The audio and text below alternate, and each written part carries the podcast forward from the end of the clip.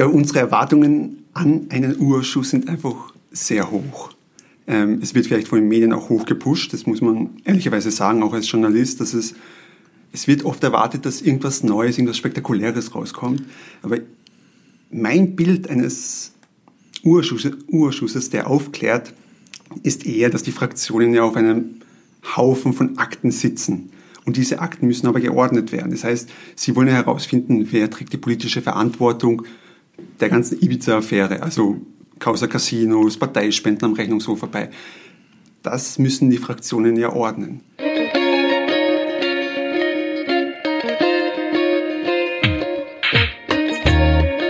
Herzlich willkommen zu einer neuen Folge von Ganz offen gesagt, dem Podcast für Politinteressierte. Mein Name ist Jonas Vogt und mir gegenüber sitzt Jürgen Klatzer. Jürgen ist Parlamentsredakteur bei OFAT und er beschäftigt sich dort unter anderem mit dem Untersuchungsausschuss betreffend mutmaßlicher Käuflichkeit der türkisblauen Bundesregierung, besser bekannt als Ibiza-Ausschuss.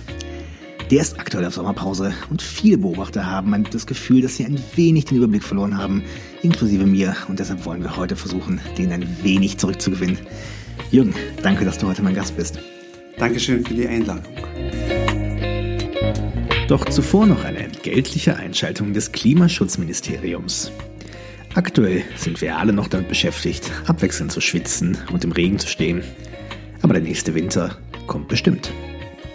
Und da stellt sich natürlich die Frage, wie kann man seinen Haushalt günstig und umweltschonend heizen? In Österreich werden nach wie vor 1,5 Millionen Haushalte mit Öl oder Gas beheizt. Und das bedeutet CO2-Emissionen von 8 Millionen Tonnen pro Jahr.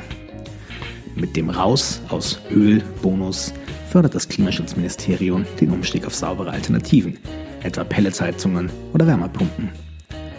Ab sofort kann jeder interessierte Bürger, jede interessierte Bürgerin diesen Bonus beantragen. 5000 Euro zahlt das Ministerium, das jeweilige Bundesland steuert auch noch etwas bei. Für jene, die ihren alten Heizkessel gerne austauschen würden, stehen insgesamt 100 Millionen Euro zur Verfügung. Alle Infos gibt's unter www.umweltförderung.at. Und nun zurück zu ganz offen gesagt wie so oft können wir die Transparenzpassage, mit der dieser äh, Podcast traditionell beginnt, sehr kurz halten. Wir kennen uns nicht wirklich, ein wenig über Twitter. Deshalb können wir gleich in Medias Res gehen. Wie gesagt, der Podcast, äh, der Podcast, der Urschuss ist auf Sommerpause. Es waren, wir haben bis jetzt zwölf Sitzungstage, zehn davon mit Zeugenbefragungen. Es waren knapp 20, etwas über 20 Zeugen. Ähm, wir hatten, wir haben eine zurückgetretene Verfahrensrichterin und mindestens eine Wurstsemmel. Ähm, ich habe eben schon angekündigt, viele Beobachter haben das Gefühl, sie blicken nicht mehr ganz durch, was dort passiert. Deshalb frage ich dich, Jürgen, nachdem du das ja sehr genau journalistisch beobachtest, worum geht es in dem U-Ausschuss im Kern? Naja, wie du schon in der Einleitung erwähnt hast, es geht prinzipiell um die mutmaßliche Käuflichkeit der ÖVP-FPÖ-Regierung seit 2017 bis 2019 wir müssen, glaube ich, davor schauen. Also es geht ausgehend vom Ibiza-Video, das wir ja mittlerweile alle die sieben Minuten kennen, ähm, wird untersucht, was hat Strache drin gesagt und wie hat sich das ausgewirkt auf die ÖVP-FPÖ-Regierung. Da geht es um Casinos-Lizenzen, um Parteispenden, über, also am Rechnungshof vorbei, wie Strache es ja gesagt hat. Und dann ist es im Laufe der Zeit, ist es halt immer mehr geworden. Es ging um mutmaßlichen Gesetzeskauf und Bostenschacher und noch vieles mehr. Es ist wirklich sehr kompliziert. Es, die, die Bandbreite der Untersuchungsgegenstände ist auch sehr weit. Ähm, darauf können wir vielleicht später noch näher eingehen. Es ist sehr breit ausgelegt worden und da es auch viele Zeugen gibt, die unterschiedliches sagen, wird es ja noch komplizierter. Dass es so breit ausgelegt ist, ist ja auch ein bisschen die, die Schuld vom, äh, welche was, der Verfassungsgerichtshof hat, glaube ich, äh, hat die Beschwerde der Opposition behandelt oder der Verwaltungsgerichtshof. Jetzt der Verfassungsgerichtshof. Der Verfassungsgerichtshof. Also grundsätzlich war es ja so, dass die, äh, dass die Regierung, also die ÖVP und die Grünen, das, äh, den Untersuchungsgegenstand eher eng auslegen wollten, die Opposition wollte ihn eher weit auslegen. Kannst du das nochmal kurz rekapitulieren? Was ist da passiert? Genau, SPÖ und NEOS haben, glaube ich, den Antrag gestellt, was ich mich richtig erinnere. Und dieser Untersuchungsgegenstand ist von Ihnen von Anfang an breit ausgelegt worden. Es wurde wie schon gesagt, die mutmaßliche Käuflichkeit der ÖVP-FPÖ-Regierung thematisiert und darin sind natürlich viele andere kleinere Punkte beinhaltet. Zum Beispiel auch die Reform der, des Finanzaufsichtsmarktgesetzes. Und die Grünen und die ÖVP wollten in, ich glaube, das war in einer Geschäftsordnungssitzung, diesen Untersuchungsgegenstand konkreter haben. Sie haben halt gemeint, es, man muss wirklich konkret sein, sonst geht das nicht. Also und ganz die, die ganz konkreten Auswirkungen davon sind dann zum Beispiel äh, hat das auf die Zeugenladungsliste. Ne? Das, äh, also ich, ich kann zum Beispiel Zeugen nur laden, wenn sie mit dem Untersuchungsgegenstand zu tun haben. Genau, das ist, sind so konkreten Auswirkungen davon wahrscheinlich, oder? Genau, richtig. Ist das auch eine Erklärung dafür? Ich habe das jetzt eben schon ähm, ausgeführt. Bei vielen Leuten haben das Gefühl, es kommt nur Hickhack, Chaos, da kommt nichts raus. Hast du eine Erklärung dafür, warum das so ist? Ich glaube, unsere Erwartungen an einen Urschuss sind einfach sehr hoch. Ähm, es wird vielleicht von den Medien auch hoch gepusht, das muss man ehrlicherweise sagen, auch als Journalist, dass es, es wird oft erwartet, dass irgendwas Neues, irgendwas Spektakuläres rauskommt. Aber mein Bild eines Urschusses, Urschusses, der aufklärt, ist eher, dass die Fraktionen ja auf einem Haufen von Akten sitzen. Und diese Akten müssen aber geordnet werden. Das heißt, sie wollen herausfinden, wer trägt die politische Verantwortung der ganzen Ibiza-Affäre, also Causa Casinos, Parteispenden am Rechnungshof vorbei. Das müssen die Fraktionen ja ordnen. Ich habe es einmal so verglichen, man, man stellt sich einen, einen Sandkasten vor mit einer Schaufel. Es gibt halt 13 Mitglieder des Urschusses, also von, die, von den ganzen Fraktionen zusammen, und die wollen alle gemeinsam ein Loch buddeln. Sie wollen tiefer in die Materie rein, sie wollen schauen, was los ist. Aber dann gibt es wiederum Fraktionen, die halt wieder andere Löcher buddeln, um das große Loch ein bisschen zudecken zu können.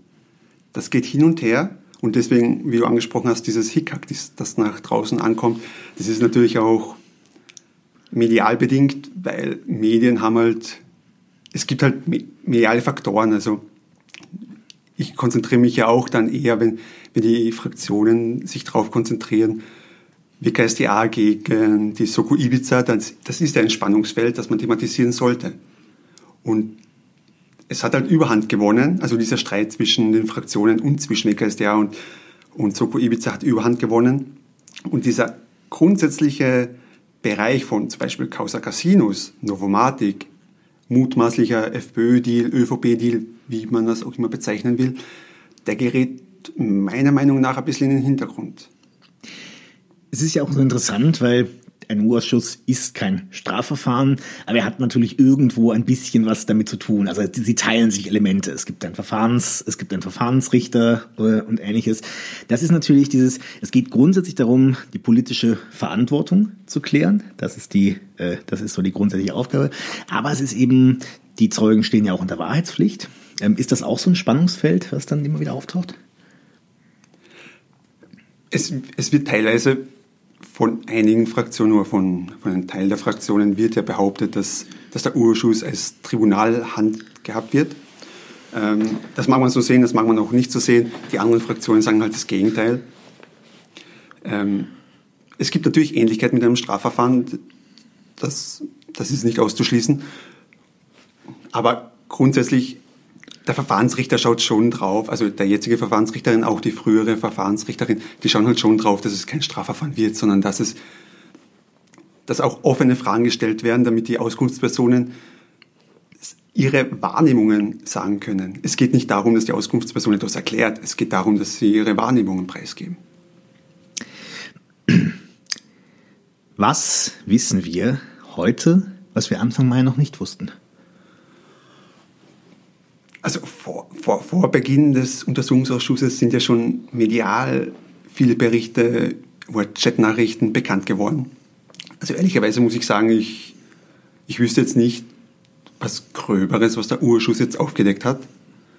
Ähm, man kann jetzt sagen, die, die einzelnen Aufregungen im Urschuss sind schon einmal ein Bericht wert, aber so grosso modo muss ich sagen, man hat schon viel gewusst, was im Urschuss auch thematisiert wird.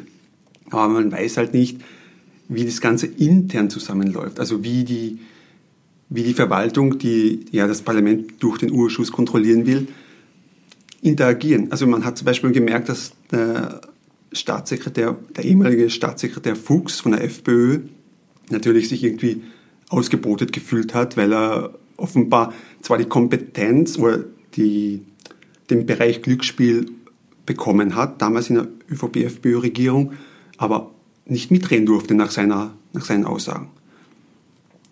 Was wiederum Thomas Schmidt, der jetzige ÖBAG-Chef und frühere Generalsekretär und Kabinettschef im Finanzministerium, sagt, Fuchs hatte schon die Macht über das Glücksspiel, aber Glücksspiel war generell ein kleines Thema. Also man merkt halt, dass es Widersprüche gibt, die halt dieser Urschuss dann thematisieren kann. Und wir haben ja das Glück, beziehungsweise das Parlament hat das Glück, dass ja alles protokolliert wird. Egal, ob jetzt eine Fraktion versucht, irgendwas nicht aufklären zu wollen oder versucht, etwas noch tiefer aufklären zu wollen. Es wird alles protokolliert, das kann man alles nachlesen. Und ich glaube, das ist das Wichtige, dass man alles nachlesen kann, dass alles wirklich schwarz auf weiß wiedergegeben wird, was in den Protokollen ist. Es ist sehr viel in den letzten Wochen Medien öffentlich geworden, auch Thomas Schmidt haben wir schon angesprochen und ähnliches, die, die Chatprotokolle. Ist es so, dass, wie ich mir das vorstelle, dass im Zuge von so einem Urausschuss auch viel so Beiwerk dann auch kommt, weil natürlich äh, Akten werden öffentlich ähm, und und und. Das heißt quasi, kann man auch sagen, sagen viel was Interessantes passiert und da rauskommt, passiert dann gar nicht in dem Saal des Urausschusses tatsächlich selber? Interessanterweise, man bekommt das im, man sitzt ja quasi pro Auskunftsperson, das ist ja wirklich, wirklich ein Novum, glaube ich, dass, dass man pro Auskunftsperson max, die maximale Fragezeit drin sitzt, also vier Stunden. Es wird, es wird durchgehend geredet. Wenn nicht eine Frage gestellt wird, dann wird halt geantwortet und wenn nicht eine Frage gestellt wird und auch nicht geantwortet wird, dann, dann wird über Geschäftsordnung debattiert. Also es wird wirklich viel gesprochen und es kommt halt, wenn man drin sitzt, bekommt man wirklich nicht alles mit. Und plötzlich, aber ein anderer Journalist bekommt das mit. Und zum Beispiel ein Live-Ticker, der hat es halt drin und dann denkt man sich, ja, warum hat man das nicht gehört? Und fragt halt danach, fragt man halt die jeweilige Fraktion, was genau damit gemeint wurde. Das fragt man halt nicht im Urschuss, weil dort wird halt nicht mit den Fraktionen gesprochen, sondern außerhalb. Hm. Und dann kommt halt, kommen halt Geschichten zustande.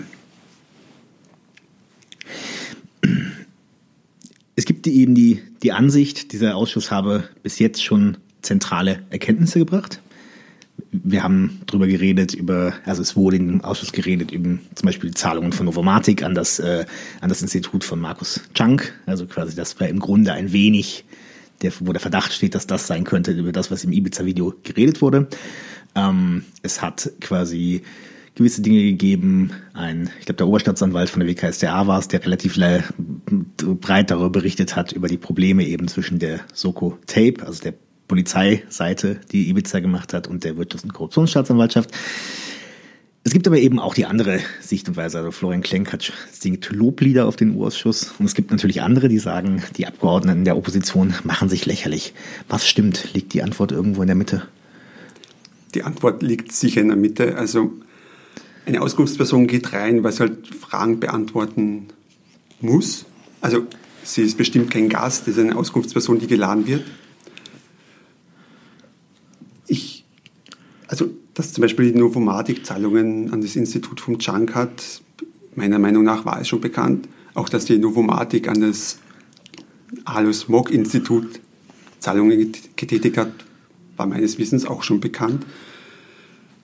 Es wird, wie, wie ich schon gesagt habe, es werden halt gewisse Löcher gebuddelt, die, die wirklich tiefer reingehen. Also zum Beispiel, ich habe vorher nicht gewusst, dass, dass es bei der Soko Ibiza, wie du jetzt genannt hast, Soko Tape, dass es da zwei Gruppen gibt. Die eine arbeitet halt für die Staatsanwaltschaft Wien, die andere arbeitet für die Wirtschafts- und Korruptionsstaatsanwaltschaft. Bei der Wirtschafts- und Korruptionsstaatsanwaltschaft, das hat eine SPÖ-Anfrage ergeben, was der ähm, Kreiner im Urschuss ja gesagt hat, dass dafür zwei Mitarbeiter abgestellt wurden für die Staatsanwaltschaft Wien, die sich nur um die, Hin äh, nur, die sich um die Hinterleute kümmert, wurden mehrere Leute von der Soko Ibiza abgestellt. Dann sagt er wieder ähm, der Pilner-Check im, im Urschuss, dass die WKSDA sowieso die Fähigkeit hat, selbst zu ermitteln. Sie braucht nicht so viele Mitarbeiter. Also das wiederum, das sind Neuigkeiten, die mir nicht bekannt waren. Also wie das Ganze zustande kommt, wie die, wie die Behörden agieren, wie die Verwaltung da agiert und wie versucht wird zu ermitteln. Und auch wie zum Beispiel die Causa Casinos da mithängt und wie die Domomatik versucht hat, oder mutmaßlich versucht hat, mit der Satzka irgendwas zu machen. Also das sind Neuigkeiten, die mir vorher nicht bekannt sind durch die mediale Berichterstattung. Hm. Hast du das Gefühl, du lernst mehr über Politik oder mehr über Verwaltung?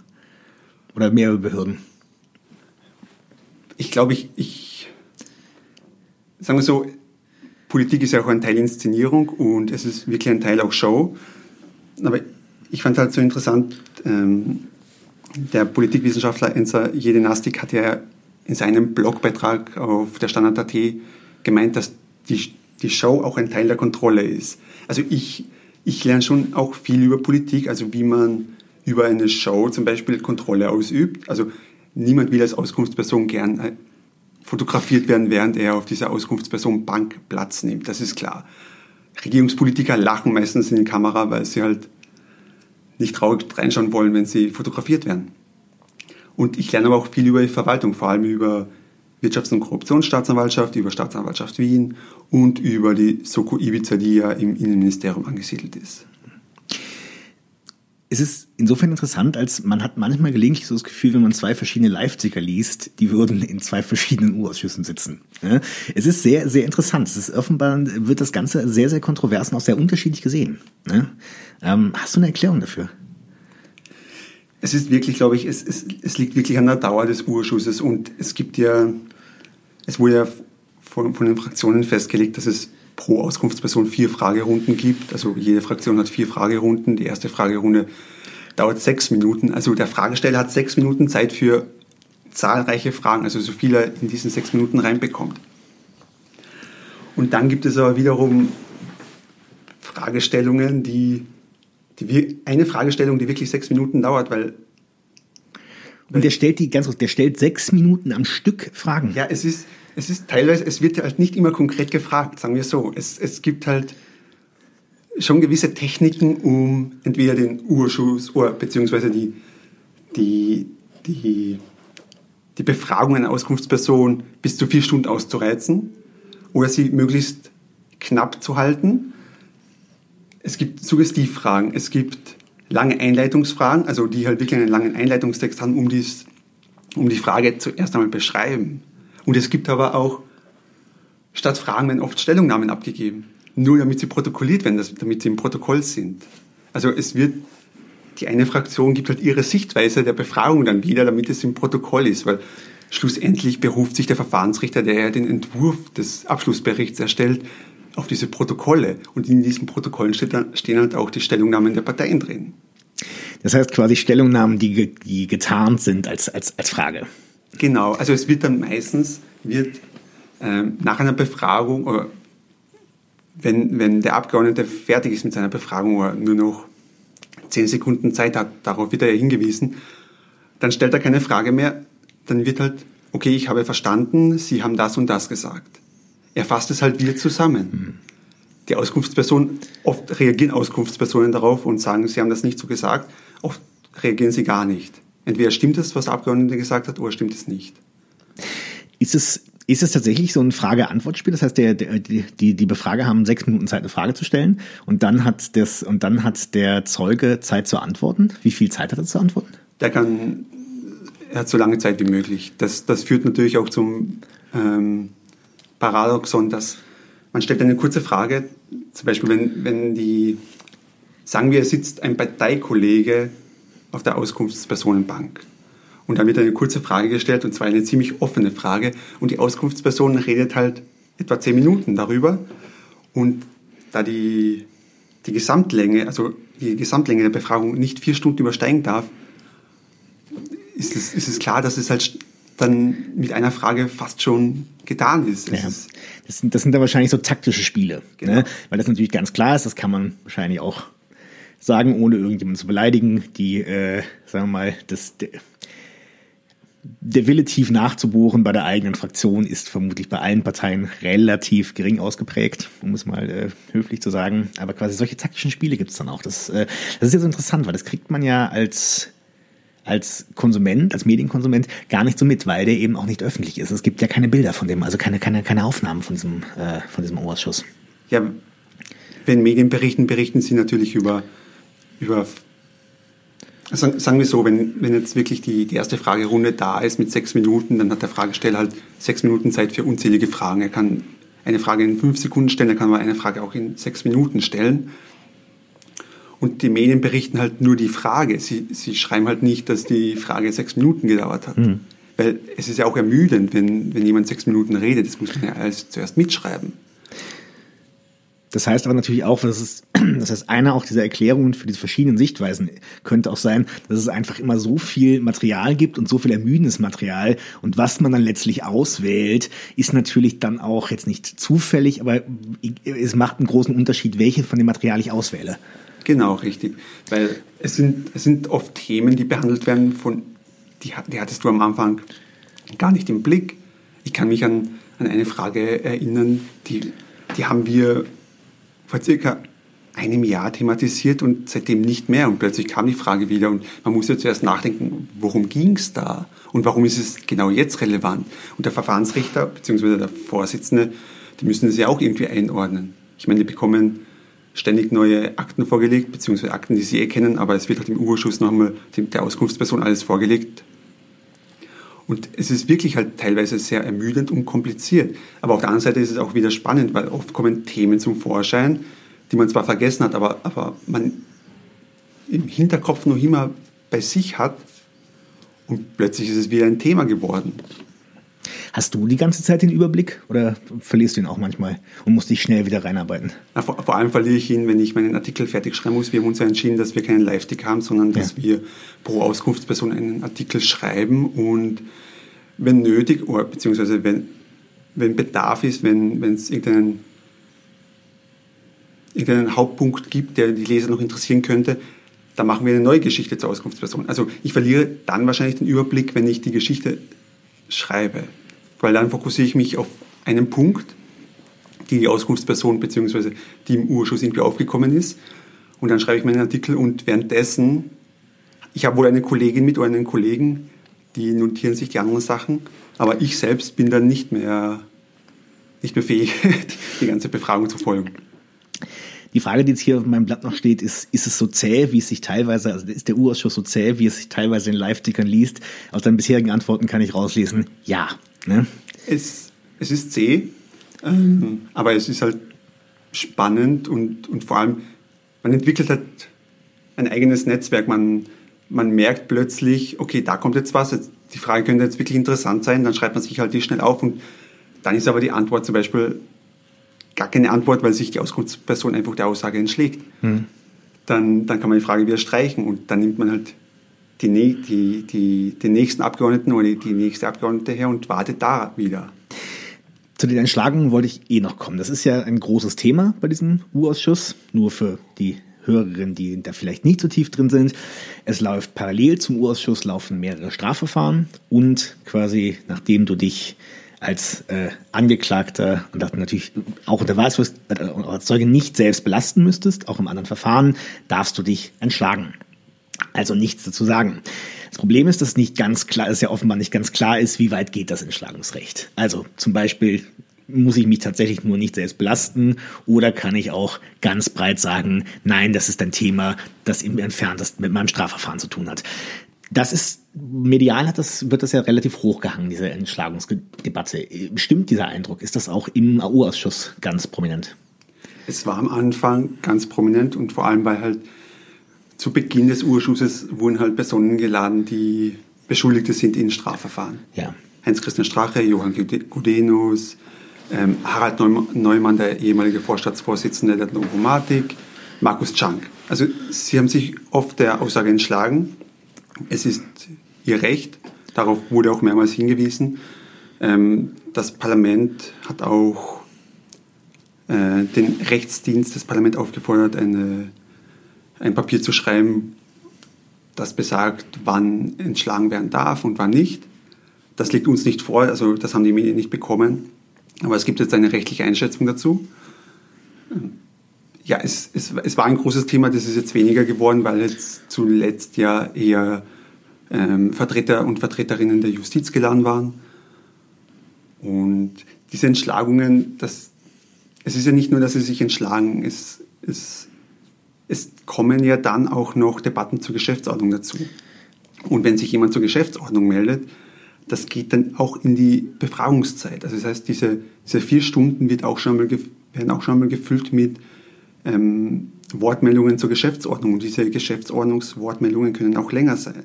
Die Geschäftsordnungswortmeldungen, ähm, sind das tendenziell tatsächlich Geschäftsordnungsdebatten oder ist das auch etwas, was oft zur Zeitschinden dient? Oder wo der, sagen wir mal, wo der Eindruck, wo man den Eindruck bekommen könnte?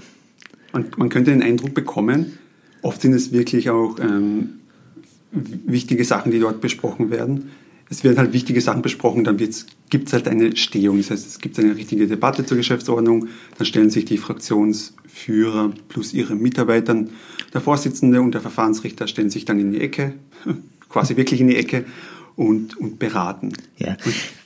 da, da, da grätsche ich rein, weil ich die Frage hier auch noch stehen habe. Ist das so, wie ich mir das vorstellt? Es wird über Geschäftsordnung geredet und plötzlich schreit Sobotka Stehung und alle stehen auf und rennen in die Ecke? Dann, dann schreit, ich glaube ich glaub nicht, dass er Stehung schreit, ich glaube, er unterbricht zuerst, also wirklich wörtlich die Sitzung und dann, und dann steht er als erstes auf und dann gehen ja. alle nach und dann wird oft auch wirklich laut debattiert. Zum Beispiel eben darüber, ob sich ein Zeuge in einem Punkt entschlagen darf. Das, ich, ich bin mir nicht ganz sicher, ob das wirklich schon zu einer Stehung führt, weil das wird oft schon während der ganzen Befragung wird das debattiert, also das wird während alle noch sitzen debattiert und dann muss ja der Verfahrensrichter sagen, ob, ob, er, ob sich die Auskunftsperson entschlagen kann oder nicht. Das, das war am Anfang wirklich das Problem, dass es vor allem Johann Gudenus konnte sich halt oder hat sich oft seine Aussage entschlagen. Nicht nur, glaube ich, weil es Strafverfahren waren, sondern auch andere Dinge, weil es Angehörige belasten könnte und so weiter. Und dann gab es halt wirklich auch laute Debatten, weil man es nicht verstanden hat und vor allem auch, weil es nicht konkretisiert wurde, weil es, es wird laut Verfahrensordnung wird auch verlangt, dass die Auskunftsperson auch konkret sagen soll, warum sie sich entschlägt. Das heißt, zu welchem Thema oder welches Strafverfahren ist das? Es gibt ja mehrere Strafverfahren und, und es gibt einen witzigen Dialog, oder witzigen, einen interessanten Dialog zwischen den Fraktions- oder zwischen Abgeordneten, Auskunftspersonen, Verfahrensrichter, Richterin, glaube ich, war es damals, oder Verfahrensrichter und, Auskunft, und ähm, Ausschussvorsitzenden. Und zwar wurde gefragt, warum entschlägt sich Herr Gudenus jetzt diese Aussage? Und der Verfahrensrichter meinte, ja, er weiß selbst nicht, welche, welches Strafverfahren jetzt das ist. Der Ausschussvorsitzende meint, er hat das Strafverfahren jetzt auch nicht vor sich liegen, also er weiß es auch nicht. Also musste man quasi Johann Gudenus glauben, dass das jetzt ein Strafverfahren betrifft. Das war man schließlich hat er, glaube ich, die Frage sogar beantwortet, weil der Verfahrensrichter gesagt hat, ja, wir wissen es nicht, also bitte beantworten Sie die Frage. Und oft wird die Frage halt dann auch damit beantwortet, ähm, ich habe keine Wahrnehmung dazu. Dann ist sie aber auch beantwortet. Ja, das ist ja dieses, es gibt diese, ähm, es gibt bestimmte Formulierungen, die natürlich wahrscheinlich immer wieder auftauchen, weil wir haben ja schon gesagt, die Zeugen stehen unter Wahrheitspflicht. Das heißt, man formuliert Dinge so, dass einem keine Lüge nachgewiesen werden kann oder keine Falschaussage. Das heißt, man hat keine Wahrnehmung zu Dingen. Was auch relativ häufig kommt, sind die Erinnerungslücken. Ich erinnere mich nicht daran, weil quasi, wenn ich sage, ich habe keinen Laptop, ist das etwas anderes, als wenn ich sage, ich kann mich nicht erinnern, ob ich einen Laptop habe. Diese Formulierungen sind wahrscheinlich, wie auch im Strafverfahren, dann oft sehr, sehr ähnlich. Die tauchen immer wieder auf, oder?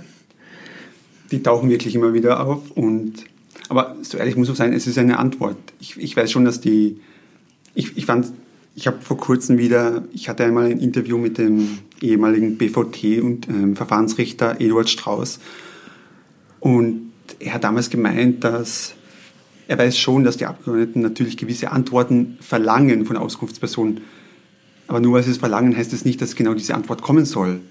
Die Auskunftsperson ist frei in der Antwort wenn eine Ja-Nein-Frage gestellt wird und die Auskunftsperson sagt, sagt, antwortet nicht mit Ja, Nein, sondern antwortet anders, ist es trotzdem eine Antwort. Es, es gab auch die, die, Diskus, die Diskussion, ob eine Fragewiederholung dann wieder in die Fragezeit mit, ein, mit eingenommen wird, weil die Abgeordnete immer wieder dieselbe Frage stellt und einfach nicht die Antwort bekommen hat, die sie sich wünscht. Hm.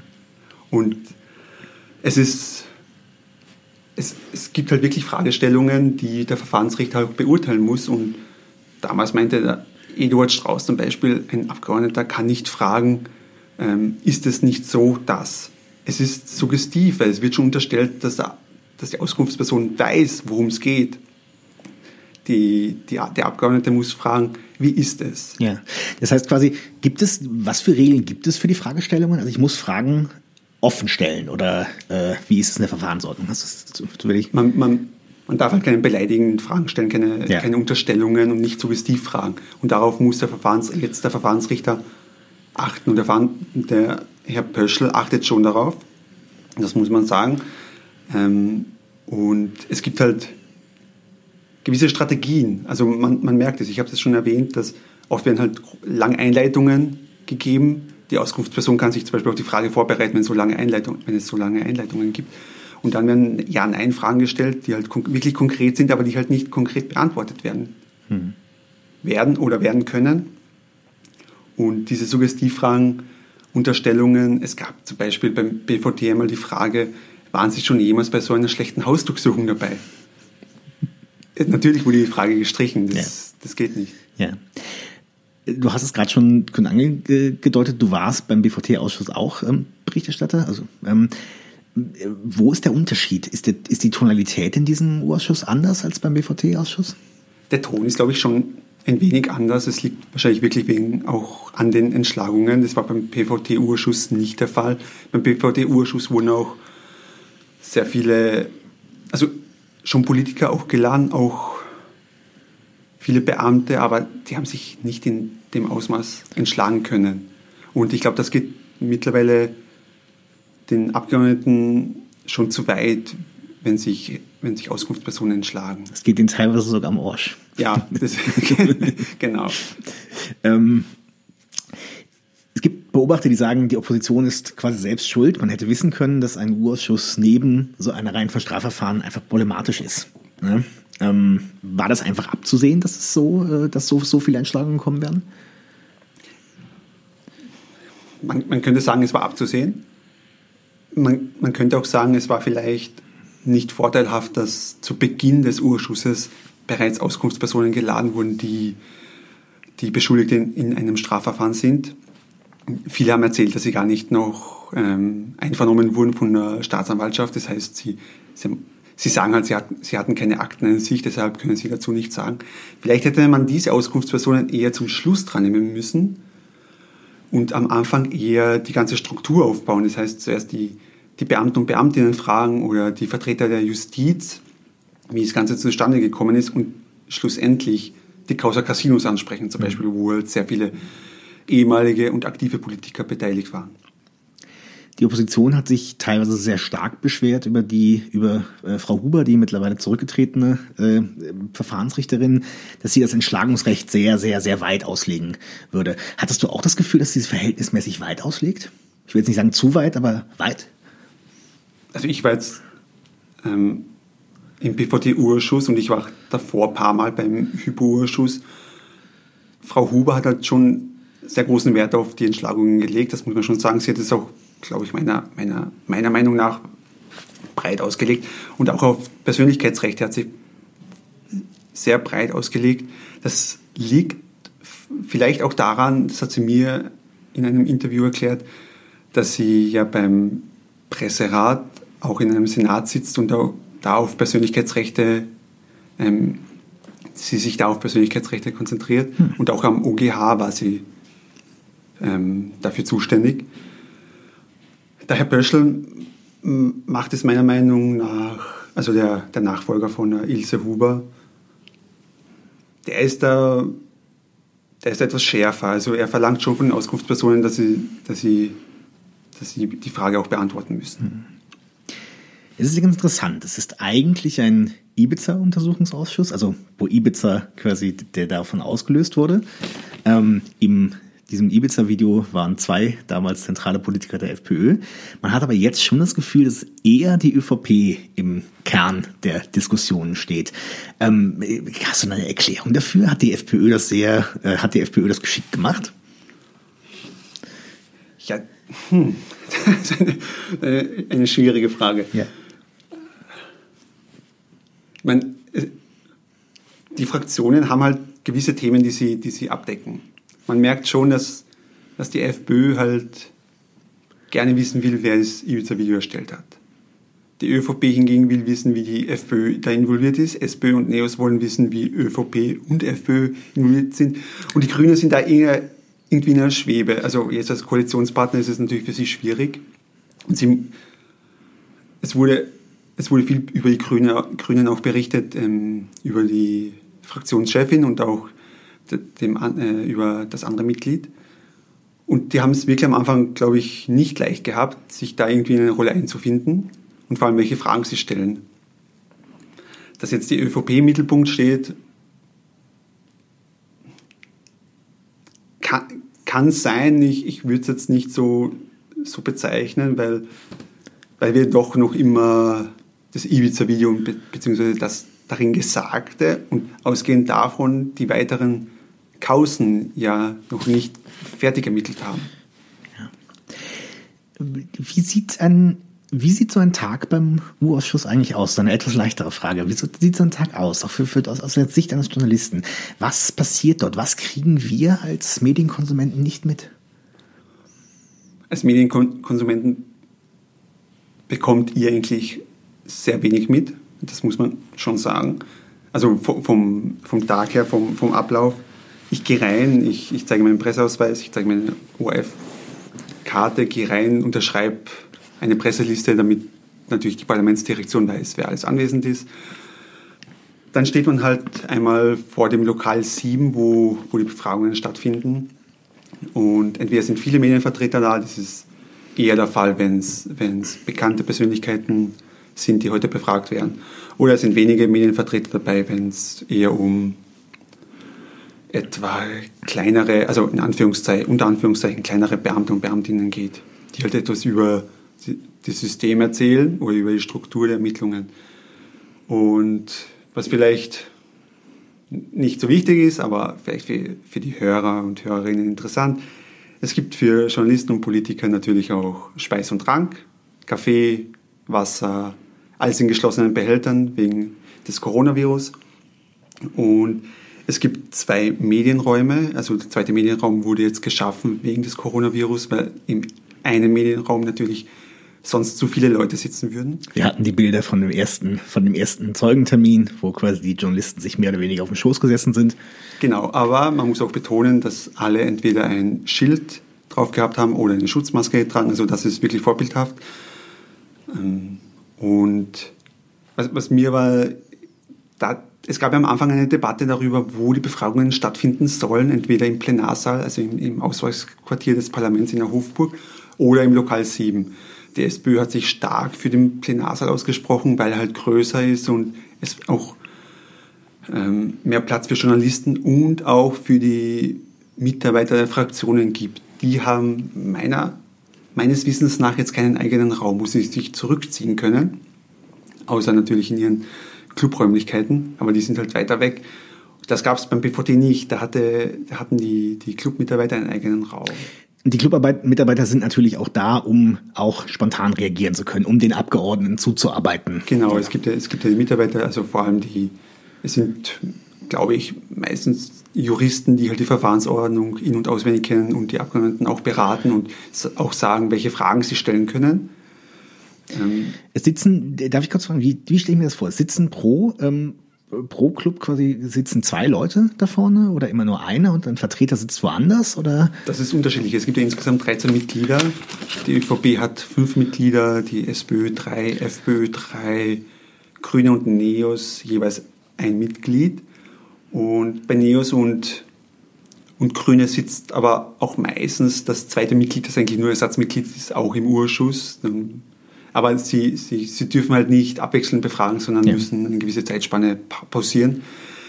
Und bei ÖVP, wenn ich jetzt das so auswendig in Erinnerung habe, sitzen, glaube ich, drei Leute in der ersten Reihe und zwei sitzen hinten und neben, der, neben dem Fragesteller sitzt meist ein Mitarbeiter oder eine Mitarbeiterin, die beratend irgendwie zur Seite steht beginnt so ein Tag dann mit ähm, einem Pressebriefing, also die, die, die verschiedenen, äh, verschiedenen Fraktionen äh, machen wahrscheinlich an verschiedenen Orten eine gewisse Pressebriefing, um zu zeigen, okay, was auf was schauen Sie heute oder dem Ganzen schon einen gewissen Spin zu geben oder wie stelle ich mir das vor? Es gibt schon meistens am Tag davor oder den Tagen zuvor Hintergrundgespräche. Da wird, ich glaube, näher erläutert, worauf man jetzt bei der nächsten Auskunftsperson hinaus will, also was jetzt die Themen sein werden. Da kann man hingehen, muss man aber nicht hingehen. Das ist natürlich freiwillig. Und beim Urschusstag selbst gibt es dann nur noch Statements der Fraktionen. Das heißt, es gibt ja diesen, äh, ich glaube, der ist Burgsaal. Das wurde äh, jetzt extra eingerichtet, auch wegen des Coronavirus. Dort geben die Fraktionschefs immer eine Stellungnahme ab, was sie sich erwarten. Und da werden halt auch schon Fragen gestellt. Es gibt natürlich informell, kann man sich natürlich mit den Fraktionsmitgliedern, mit den Fraktionschefs und Chefinnen austauschen.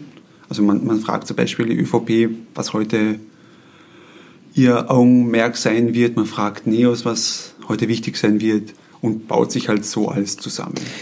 Aber das ist natürlich wahrscheinlich auch, hat ein wenig damit zu tun, mit dem, was wir eben geredet haben. Dadurch, dass es so unübersichtlich ist, macht es natürlich Sinn für die, äh, für die Fraktionen schon im Vorfeld, die Journalisten darauf aufmerksam zu machen, okay, da macht es Sinn, wenn ihr aufpasst, besonders aufpasst.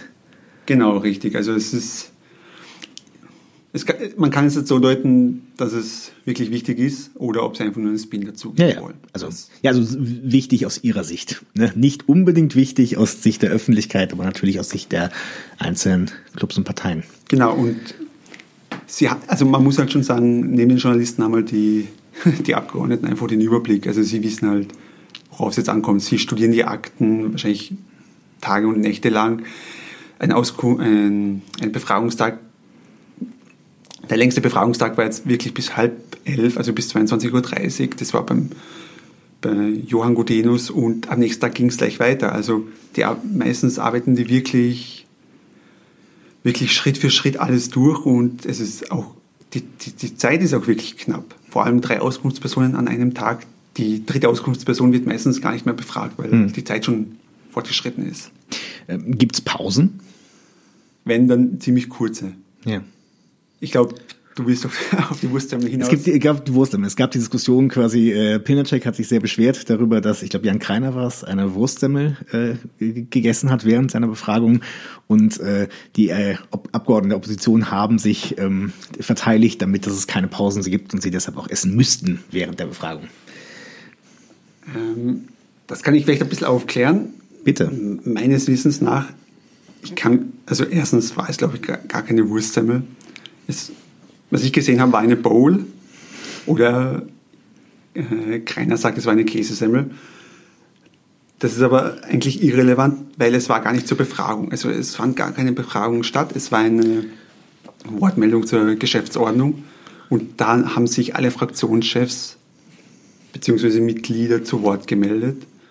Und als, als keiner dran war, hat er zufällig, glaube ich, das Essen in der Hand gehabt und der damalige Ausschussvorsitzende, das war nicht Sobotka, das war ähm, sein Parteikollege Hanger, der halt ihn vertreten hat, ähm, hat halt gelacht und das ist Pilnacek aufgefallen.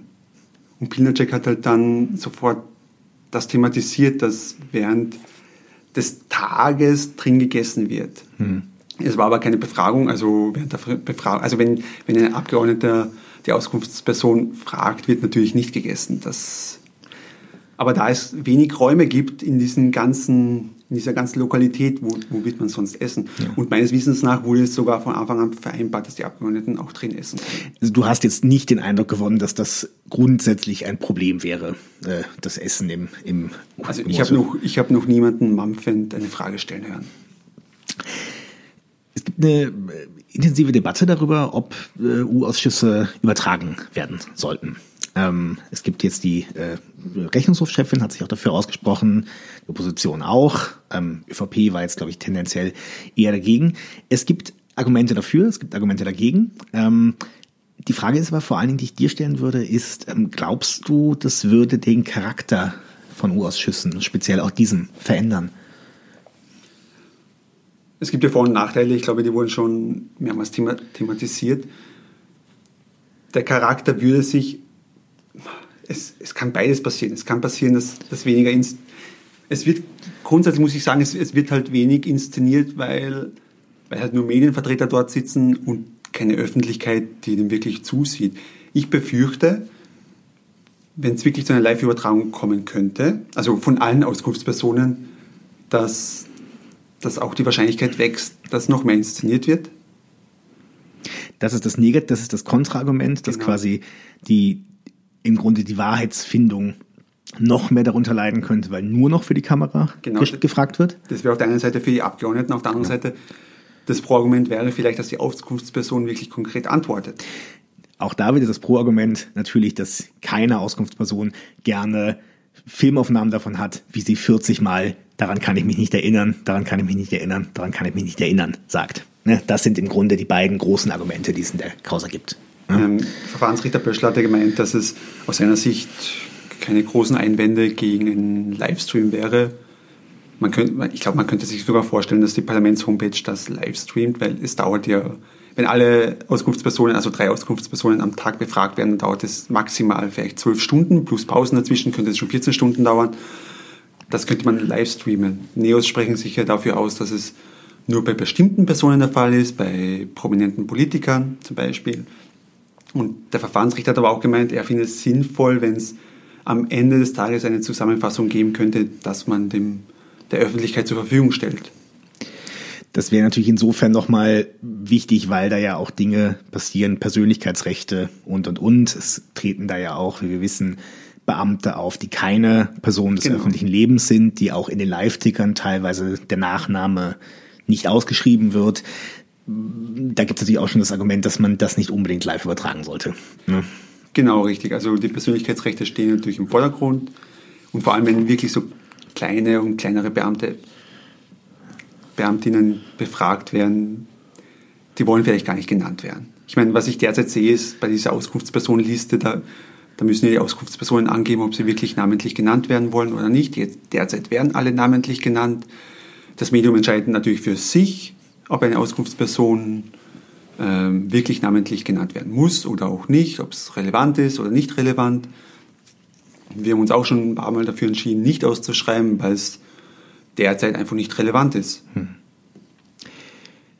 Es gibt zwei Punkte, über die ich noch gerne mit dir reden würde. Der eine ist ja zum Beispiel der das Ibiza-Video. Der U-Ausschuss hat das Ibiza-Video immer noch nicht, also offiziell nicht, inoffiziell weiß ich es nicht. Ähm, was steckt dahinter? Warum, was ist das für ein Konflikt? Warum hat er denn immer noch nicht dieses Video? Es, es wurde ja breit thematisiert, dass die Soko Ibiza ja Ende, ich glaube Ende April das das Ibiza-Material gefunden hat. Was konkret jetzt da drin ist, wissen wir nicht. Das sind halt, glaube ich, über zwölf Stunden Audio- und Videoaufnahmen. Angeblich hat sogar mehr Material als, äh als die Süddeutsche und der Spiegel genau. besitzen. Ich glaube, da gibt es auch nur die Vorbereitungsmaßnahmen. Was mir natürlich unerklärlich ist, wer filmt sich bei den Vorbereitungen? Das hätte ich halt auch gerne irgendwie angewusst. Und offenbar fehlt aber auch ein Teil, was Süddeutsche und der Spiegel besitzen. Also das Abendessen in dieser Finca auf Ibiza. Ähm, das alles tut aber jetzt nichts zur Rolle, weil dann gab es halt diesen, diesen Streit, dass die Staatsanwaltschaft Wien informiert wurde, aber die WKSDA nicht. Das wurde damit begründet, dass die WKSDA den, den Auftrag zur Hausdurchsuchung gegeben hat, dort wo zufällig das, das Video bzw. das Material gefunden wurde. Dass der Urschuss das heute noch nicht besitzt, hat den, den Grund, meines Wissens nach, dass die WKSDA zuerst das Video anfordern musste von der Soko Ibiza. Die Soko Ibiza aber zuerst alles transkribieren musste. Ich, zwölf Stunden sind halt auch, auch hunderte Seiten, glaube ich, Transkript. Und dann musste die WKSDA das zuerst durchschauen, was für sie verfahrensrelevant ist. Also die WKSDA ermittelt ja ähm, über mutmaßlichen Gesetzeskauf, Korruption, mutmaßliche Korruption, Postenschacher Causa Casinos und so weiter. Es musste schauen, ob das, was sie jetzt bekommen hat von Soko Ibiza, überhaupt für ihr Verfahren relevant ist. Und jetzt hat es offenbar, es gab auch diesen Streit, ähm, wer jetzt schlussendlich das Material dem Urschuss zur Verfügung stellt. Jetzt hat aber erst einmal die WKSD herausgefunden, was für sie relevant ist, hat es nochmal Soko Ibiza gesagt, das müssen sie nochmal extra ausarbeiten und erst alles Verfahrensrelevante kann wenn es nicht ähm, das Verfahren an sich gefährdet, dem Urschuss zur Verfügung gestellt werden.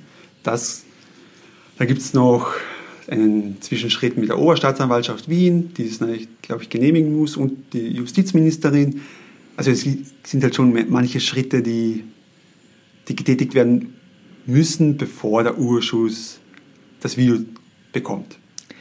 Es gab ja auch eine ganz massive Diskussion darüber, wer hätte wem was sagen müssen, weil die WKStA wusste ja offenbar auch sehr lange nicht, dass das überhaupt, dass, die, dass das Material gefunden wurde. Und dann war immer die Frage, wer hätte es wem sagen müssen. Ne? Ich glaube, diesen Streit gibt es sogar heute noch. Ähm, was ich jetzt so mitbekommen habe von den Auskunftspersonen, wo ja auch Innenminister Nehammer von der ÖVP und die Justizministerin Sadic von, der, von den Grünen geladen wurden, gerade wegen, wegen des Ibiza-Videofundes. Wobei Nehammer, glaube ich, gesagt hat, dass, wie schon erwähnt, dass die Staatsanwaltschaft Wien ja den Auftrag gegeben hat zur Hausdurchsuchung und die Staatsanwaltschaft Wien ja sofort auch, ich glaube sogar am, am selben Tag oder einen Tag später informiert wurde, dass das Video gefunden wurde. Und die Justizministerin sagt aber, die Soko Ibiza, die natürlich im Innenministerium angesiedelt ist, hätte auch der WKSDA sagen müssen, dass das Ibiza-Video Ibiza gefunden wurde weil sowohl SDA Wien als auch WKSDA schon im Sommer, im Frühsommer 2019 der Soko Ibiza in Auftrag erteilt haben, das Video zu suchen. Es kommt halt darauf an, wie man, glaube ich, die Sache sieht oder in welchem Ressort man sitzt. Wie so oft. Es gibt verschiedene Lesarten auch davon. Es gibt eben diesen, es gibt die Lesart, das ist ein Konflikt zwischen äh, Behörden oder Institutionen. Es gibt dann die, die Lesart, dass es ein Konflikt ist, vor allen Dingen zwischen quasi der ÖVP und äh, der WKStA und ähnlichem. Nach diesen zehn Sitzungstagen, was ist davon plausibel oder sind das einfach Spannungsfelder, die nebeneinander passieren? Ich glaube schon den, den Aussagen zufolge, dass es gewisse Spannungen gibt, dass es auch bei den Ermittlungen offenbar Probleme gab und ähm, Differenzen zwischen WKSDA und Soko Ibiza. Ich habe jetzt keine Differenzen zwischen SDA Wien und Soko Ibiza wahrgenommen. Also mir wurde, es wurde, glaube ich, im Ausschuss nicht thematisiert. Ähm, zwischen WKSDA und Soko Ibiza, das wurde auch von den einzelnen Vertretern im Ausschuss thematisiert, dass es zum Beispiel bei der, bei der Hausdurchsuchung von Strache zu Problemen gekommen ist, weil weil man das Video, weil man offenbar schon zuvor, ähm, also vor der Hausdurchsuchung, besprochen hat, wie man das, das Handy von Strache beschlagnahmt und was zu tun ist. Und das wurde offenbar nicht so umgesetzt wie, wie, wie geplant. Also nur um das kurz nochmal festhalten, die, die, die, die Wirtschaft, also die Staatsanwaltschaft gibt natürlich gewisse Aufträge und die Polizei, also in dem Fall dann die, die Soko, die handelt, sollte nach diesen Aufträgen handeln. Ne? Genau, richtig. Und beim, bei der Hausdurchsuchung von Strache war es so, dass man sollte das Handy entsperrt beschlagnahmen, damit man halt Zugriff hat. Das hat sich aber, weil man das Handy offenbar liegen ließ, hat es sich wieder versperrt. Und nur durch einen quasi unter Anführungszeichen Deal mit Strache konnte man das Handy entsperren, weil er halt dann den Code eingegeben hat. Und dieser Deal war, dass halt die SMS zwischen Strache und seinem Anwalt nicht berücksichtigt werden. Und was natürlich, glaube ich, auch ähm, dem Gesetz entspricht, aber da bin ich mir nicht ganz sicher.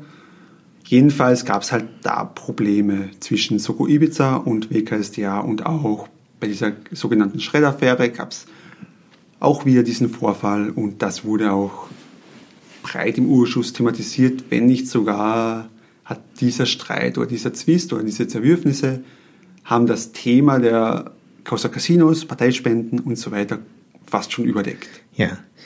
Hast du das Gefühl, dass es, ähm, also es gibt Leute, die natürlich ein Interesse daran haben, das als einen starken politischen äh, Streit darzustellen. Es könnte aber natürlich auch ganz einfach äh, mit, mit den Menschen menschliche Aspekte zu haben, äh, menschliche ähm, Aspekte haben. Welcher Eindruck drängt sich dir auf? Mögen sich die Leute mögen sich die Menschen einfach nicht.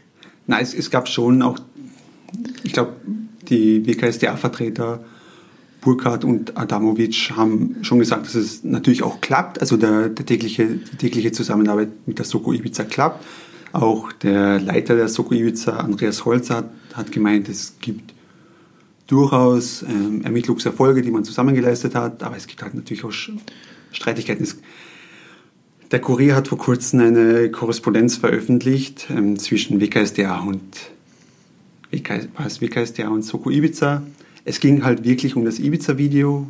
Und zwar die WKSDA hat ein versiegeltes Kuvert bekommen. Darin befand sich offenbar das Ibiza-Video bzw. Die, die Ausschnitte plus Transkripte und einen 400-seitigen Bericht. Die WKStA wollte das aber genauer wissen, bevor sie das versiegelte Kuvert öffnete und schrieb der, dem Leiter der Soko Ibiza, er soll sich darum bitte kümmern und, und sagen, was sich darin befindet. Und der Leiter der Soko Ibiza hat zurückgeschrieben, sinngemäß, wenn Sie das Kuvert öffnen, sehen Sie es eh. Darauf wollte ich ein bisschen hinaus, weil das, das ist ja etwas, das hat jetzt mit der Frage, ist, ist jemand potenziell völlig unpolitisch, ÖVPner, SPÖner, komplett nichts zu tun. Das ist doch einfach persönliches, äh, ein persönliches Ding, oder? Ich glaube, ich das ist, ja, das, das ist, man muss aber auch sagen, das ist ein, ich, ich, ich sehe auch nicht alles, also ich, ja. ich weiß ja auch nicht alles und das stellt sich mir als Kleinigkeit dar, dass man auch nicht so groß spielen muss. Aber es ist halt ein Teil eines Streits zwischen zwei ermittelnden Behörden, die eigentlich zusammenarbeiten müssen und vielleicht auch tun oder fix tun, aber die es auch, da wo es auch Streitigkeiten gibt. Die Frage hätte ich aber trotzdem sowieso auch hier nochmal drauf gestehen. Also mein Eindruck, dass quasi die eher, die eher quasi, sage ich mal, die zweite Reihe, also die Vertreter der Soko, aber auch der WKSDA, diesen Konflikt tendenziell ein bisschen runterspielen und der, der ist nicht falsch. Ne? Also die haben schon gesagt, im, im Alter klappt das eigentlich alles unterm Strich ganz gut. Genau, also die, wie schon erwähnt, es gibt ja gewisse Mitarbeiter der Soko Ibiza, die der WKSDA oder den Ermittlungen der WKSDA zugeordnet sind und da klappt es offenbar, was ich jetzt so gehört habe, einwandfrei. Es mag hier und da Streitigkeiten geben. Es ist halt problematisch, wenn, wenn Ermittlungen, wenn es Ermittlungsfehler gibt. Aber das streiten natürlich WKSDA und zog Ibiza ab. Es fiel einmal das Wort Ermittlungspannen. Ähm, das hat der Sektionschef im Justizministerium, glaube ich, zurückgewiesen. Also es gab keine Ermittlungspannen. Oder es war der Oberstaatsanwaltschaft, der Oberstaatsanwalt der Oberstaatsanwaltschaft Wien Fuchs. Der ist, glaube ich, auch zurückgewiesen. Also laut Behörden gab es keine Ermittlungspannen. Es, gibt, es gab Probleme am Anfang. Was hat es mit diesem ominösen Dokument auf sich, was in den letzten Tagen sehr stark diskutiert wurde? Also, erklär es mir. Ja, das, das war. Es war irgendwie, es, es, es war die Befragung vom BKSDA Oberstaatsanwaltschaft äh, Gregor Adamovic, der plötzlich irgend, irgendwie, es, er wurde schon darauf angesprochen, er wurde auf einen Sachstandsbericht der Soko Ibiza ähm, angesprochen, die ÖVP war bei der Befragung dran und also meine, meinen Erinnerungen zufolge sagte Gregor Adamovic dann, er hat den Sachstandsbericht quasi nie gesehen, also nie überreicht bekommen, aber plötzlich lag, er, lag ein USB-Stick auf seinem Schreibtisch oder auf irgendeinem anderen Schreibtisch in der WKSDA, wo dieser Sachstandsbericht drauf war, mit einem anonymen Begleitschreiben. Ähm, genau, und auf diesem Sachstandsbericht war halt das ÖVP-Wasserzeichen. Und das, da sagt halt die Opposition, ähm, dass die ÖVP diesen Sachstandsbericht an Medien weitergegeben hat. Sachstandsbericht bedeutet quasi, die äh, Soko hat einen Bericht ähm, verfasst. Ein Bericht, in dem die WKStA nicht unbedingt, also stellenweise nicht unbedingt gut wegkommt. Das ist das, was es so brisant macht im Grunde, oder? Genau, insgesamt ist der beinhaltet der Sachstandsbericht natürlich alles, also die ganzen Ermittlungen, was wurde, wie viele Hausdurchsuchungen wurden durchgeführt und es werden die, die, die Probleme mit der WKSDA aufgelistet. Also zum Beispiel, dass es vorab Infos schon an Medien gespielt wurde. Das sind natürlich äh, Gerüchte, die schon länger im Umlauf sind. Das macht diese Sache ja so brisant, dass quasi die ÖVP ja im Grunde in den letzten Monaten immer wieder sich darüber beschwert hat, auch in diesem berühmten Hintergrundgespräch, dass aus der WKStA äh, Dinge liegen würden, Dinge nach außen liegen würden. Und das macht diese Sache im Grunde gerade aktuell so interessant und so brisant. Ja, ob, obwohl wir noch immer nicht wissen, wir wissen, dass es, beziehungsweise sagt die WKSDA und die Opposition, dass dieser Sachstandsbericht am ähm, Ende Februar 2020 erstellt wurde. Das heißt, er wurde quasi, glaube ich, da ausgedruckt oder er wurde ähm, mittels, also als Datei erstellt.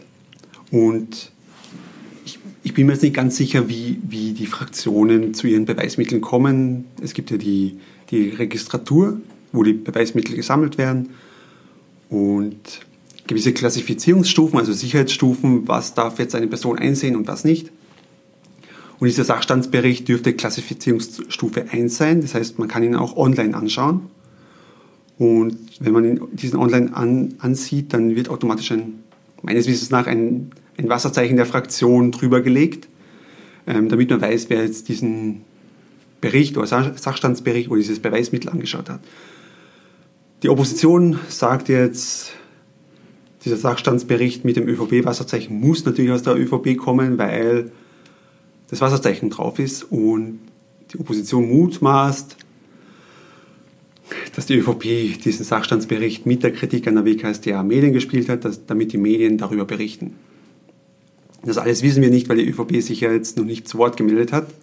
Die ÖVP hat, oder ÖVP-Fraktionschef Gerstl hat Ihnen im Urschuss gesagt, dass dieser Sachstandsbericht aber schon einmal vorgelegt wurde ähm, ich habe mir jetzt die Protokolle durchgeschaut und dieser Sachstandsbericht wurde im Urschuss ähm, vorgelegt. Das stimmt. Das bedeutet, er könnte auch von der Auskunftsperson, was manchmal vorkommt, mitgenommen worden sein. Dann, das darf die Auskunftsperson eigentlich nicht. Der Ausschussvorsitzende muss sagen, alle Beweismittel müssen da bleiben. Der erste Bericht oder ein Bericht, den ich gesehen habe, der diesen Sachstandsbericht beinhaltet, war aber vor dieser Vorlegung des Sachstandsberichts. Das heißt, es kann mutmaßen, was genau passiert ist. Also wir wissen es ganz einfach aktuell nicht. Genau, richtig. Und man muss natürlich an der Stelle auch mal äh, kurz festhalten, dass es Leaks gibt von Akten an Journalisten, Journalistinnen aus Parteien, aus Behörden. Das passiert. Es ist jetzt, es wäre jetzt nicht das erste Mal, dass sowas passiert wäre, auch im Zuge eines äh, Untersuchungsausschusses. Richtig. Werfen wir kurz einen Blick in die Zukunft. Wir haben jetzt Sommerpause. Ähm, es gibt äh, ab dem ab September nochmal mindestens also 16 Termine, tendenziell eventuell sogar mehr. Ähm, äh, was haben wir zu erwarten? Die spannende Frage nach der Sommerpause wird natürlich sein. Ich, ich glaube, die Ladungen sind ähm, fix. Es gab zumindest keine Einsprüche meines Wissens nach. Ähm, Sobotka wird, wird geladen und wird befragt.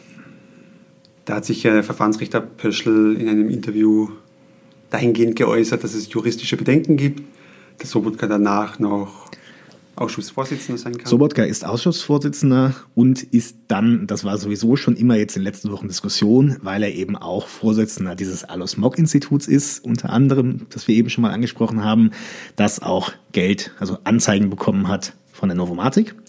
Ähm, und jetzt ist er eben ab Herbst auch äh, Auskunftsperson. Genau, und das, diese Frage ist halt in der Verfahrensordnung nicht geklärt. Das, es ist gar nicht geklärt, ähm, wann ein Ausschussvorsitzender befangen ist. Er kann sich nur selbst als befangen deklarieren und seine Aufgaben gemäß Verfahrensordnung der zweiten Nationalratspräsidentin übergeben. Und er kann sich natürlich auch vertreten lassen. Das wird spannend, also diese Frage, wie, wie Sobotka als Auskunftsperson befragt wird und wie er antwortet. Es gibt noch einige Ladungen, die, die bei der ersten Ladung oder einige Auskunftspersonen, die bei der ersten Ladung nicht rangekommen sind aufgrund der Zeit.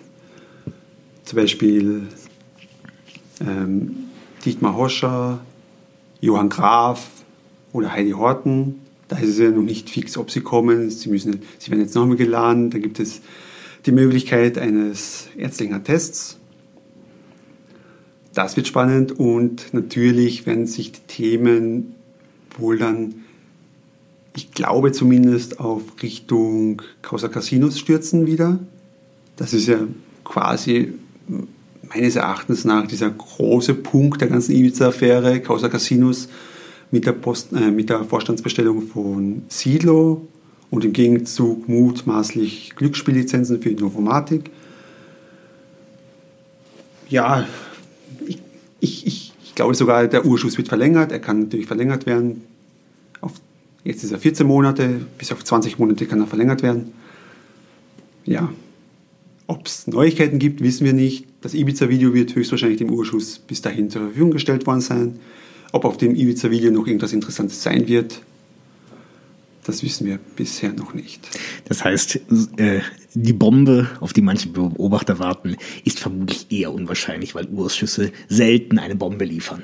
Da muss man sagen, da hat es Peter Pilz, als er noch Abgeordneter war, der hat halt immer diesen politischen Moment mit Bomben gehabt. Das heißt, er konnte halt etwas, was schon im Urschuss thematisiert wurde, beziehungsweise schon in den Medien thematisiert wurde, noch immer so darstellen, als wäre es die Bombe. Ich, ich glaube, dies, dieses Smoking Gun, die wirklich viele erwarten und ich weiß nicht, ob sie es zu Recht erwarten, auf die müssen wir wirklich warten. Hm. Jürgen, vielen, vielen Dank, das war sehr interessant und ich bin sehr viel klüger als vorher. Bitteschön, danke für die Einladung. Das war's auch schon wieder von ganz offen gesagt für heute. Wie immer freuen wir uns über 5 Sterne auf iTunes, aber auch über Lob, Kritik und Feedback auf allen Kanälen.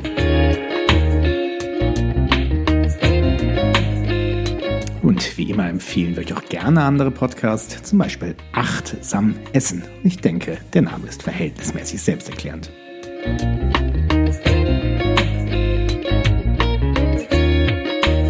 Vielen Dank fürs Dranbleiben und bis zum nächsten Mal, wenn es wieder heißt, ganz offen gesagt.